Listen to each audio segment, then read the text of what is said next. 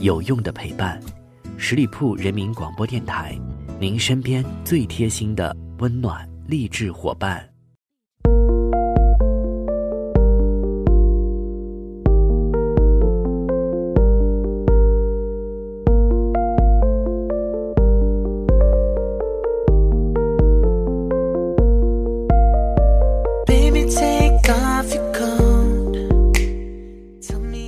各位亲爱的耳朵们，欢迎你们继续停留在十里铺人民广播电台的精彩节目。现在来到的是出发吧，好奇心，我是你的老朋友晶晶。在生活当中呢，我绝对是一个不折不扣的电视迷。那最近呢，电视屏幕上也是多了很多非常有趣的电视剧。那说到电视剧呢，大家最爱看的是哪一种呢？我想估计会有百分之六十的人选择宫廷剧吧。因为宫廷剧有着那些华丽的服饰，还有着让我们如痴如醉的宫廷生活。好了，那今天节目当中呢，我们就来一起分享一下皇宫里面的事情。皇宫里面当然会有很多的事情发生了。今天呢，我们重点来说一说皇帝的女人到底能不能嫁给别人呢？在一般印象当中，皇帝的后宫佳丽们一旦迈入了宫门，终此一生都要侍奉皇帝一个人，直至老死在皇宫之内。在封建礼教氛围浓重的古代社会，平民百姓家的妻子尚且要求从一而终，好女不侍二夫，况且是皇帝的女人呢？皇宫里的妃子、宫女出嫁，似乎是一件惊世骇俗、难以想象的奇事。但是事实上，古代帝王的宫妃出嫁、改嫁之类的事情并不罕。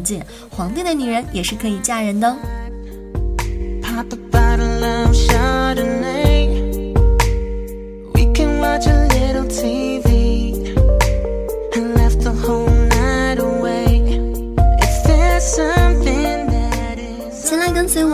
到先秦时期，早在商周时期呢，君主后宫的人数数量就已经比较庞大了。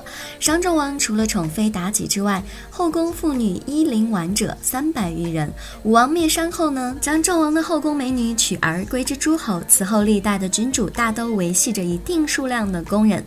根据《战国策》的记载，战国七雄之一的齐国，齐军的后宫建制达到了宫中七室，女女七百。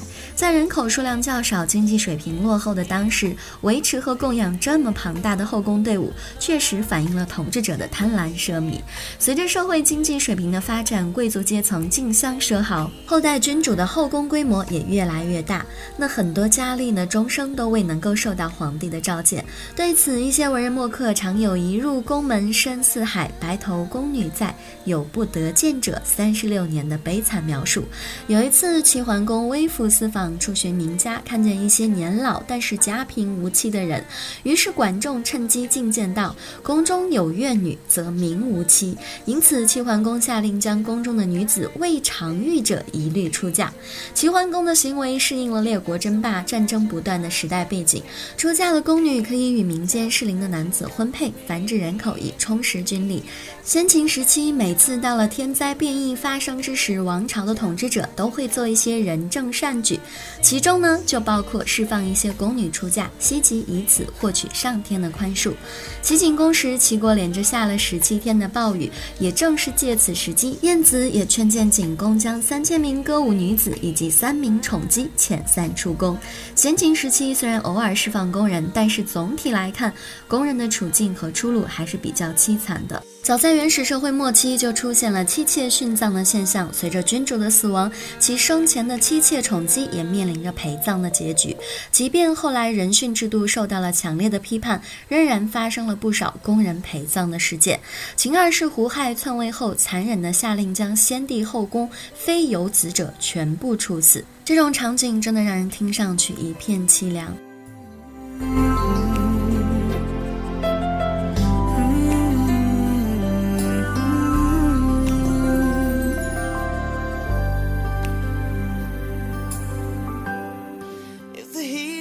接下来，我们再来穿越到两汉至唐的时期。如果说先秦时期君主解放宫妃的行为具有偶然性，西汉以后此举逐渐形成了制度，该制度被史学家们称为出宫人制度。其首倡者是素来以阴狠毒辣著称的吕后。吕后为了稳固自己的权力，将本家女子嫁给刘家男子为妻，实行吕刘联姻。但是吕氏没有足够多的适龄待嫁女子，于是吕后想出了一个新的办法，就是她将前夫刘邦的宫妃嫁给刘姓诸王，每个刘姓诸王分配五名宫人。吕后的这个办法，一方面可以笼络人心，密切吕刘两家的关系；另一方面，经过吕后亲自挑选的宫女们，到达王府之后，暗中观察着诸侯王的思想行动，实际扮演了美女间谍的角色。曾经以良家子入宫服侍过吕后的窦姬，被吕后分配嫁给了代王。这位窦姬就是后来汉文帝的皇后，汉景帝的母亲，汉武帝的祖母，大名鼎鼎的窦太后。西汉立国之前，由于长期的战乱征伐，男性的人口死亡率很高。西汉立国以后呢，统治者实行了黄老之术，社会风气比较开通，妇女改嫁的风气浓郁，婚恋观念远比我们想象的自由得多。西汉最出名的寡妇要数卓文君了。卓文君丈夫刚死后不久，她就和司马相如私奔，成就了一时的佳话。丞相陈平的妻子张氏也是一位改嫁名人。根据《汉书·陈平传》记载，陈平。迎娶张氏之前，她已经改嫁了五任老公，陈平排第六位。不仅民间和朝廷官员的观念比较开通，就连皇帝家也不计较妇女改嫁的问题。汉武帝的母亲就是带着前夫的孩子改嫁给汉景帝。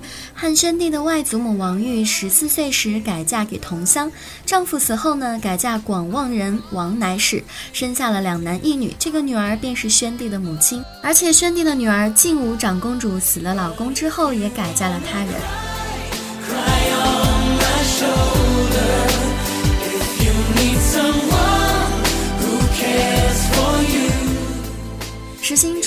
制度比较积极的是汉文帝，他曾经两次放出了宫中的妇女，将皇后以外的嫔妃全部改嫁，而且并不强制分配婚姻，允许他们自由婚配。汉文帝的行为被视为皇家的德政善行，受到世人的称颂，对以后的君主产生了重要的影响。东汉时期呢，皇家对于部分的妃嫔实行凤陵制。品位较高的宫妃需要为先帝奉灵，但是一些品位较低的宫人才女就无需奉灵了，或者奉灵一段时间之后就放出去嫁人。唐代继承了西汉以来的出宫人制度，释放宫人的数量也是相当可观的。有学者统计，前后达到十数次之多，解放宫人总人数至少在一万人以上。那唐太宗曾经对臣子说：“夫人幽闭深宫，秦时可悯。”他批评隋炀帝不仅荒淫放荡，而且劳。劳民伤财，他将宫妃放出，允许他们任求抗力。这一行为不仅为宫室节省了经费，而且赢得了民间的赞赏。有了唐高祖、唐太宗出宫人的模范典型，后面登基的新皇帝都要放出宫人。正如鲁迅先生所说，中国古代由汉至唐也并没有鼓吹节烈，宫妃改嫁并不是西汉事。但唐以后逐渐压制束缚妇女的婚恋自由，节烈观念也就被鼓吹起来了。I don't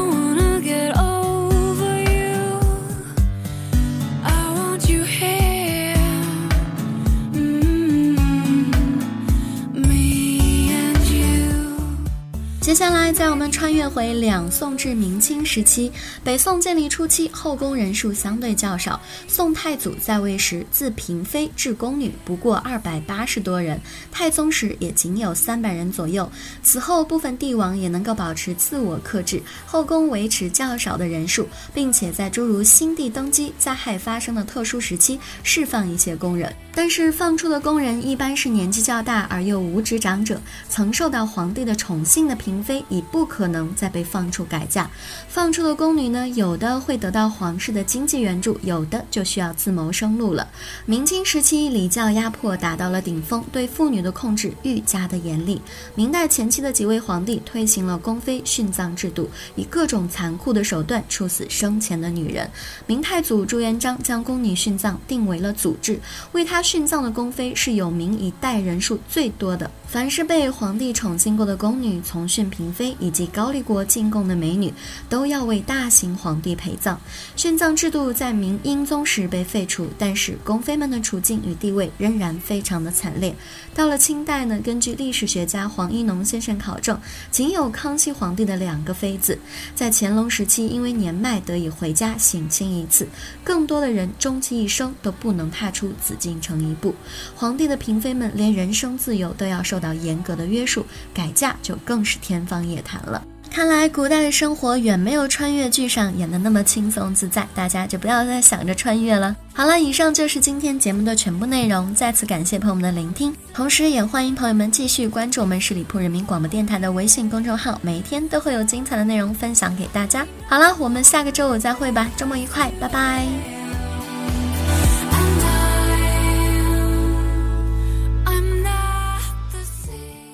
本期节目由十里铺人民广播电台制作播出。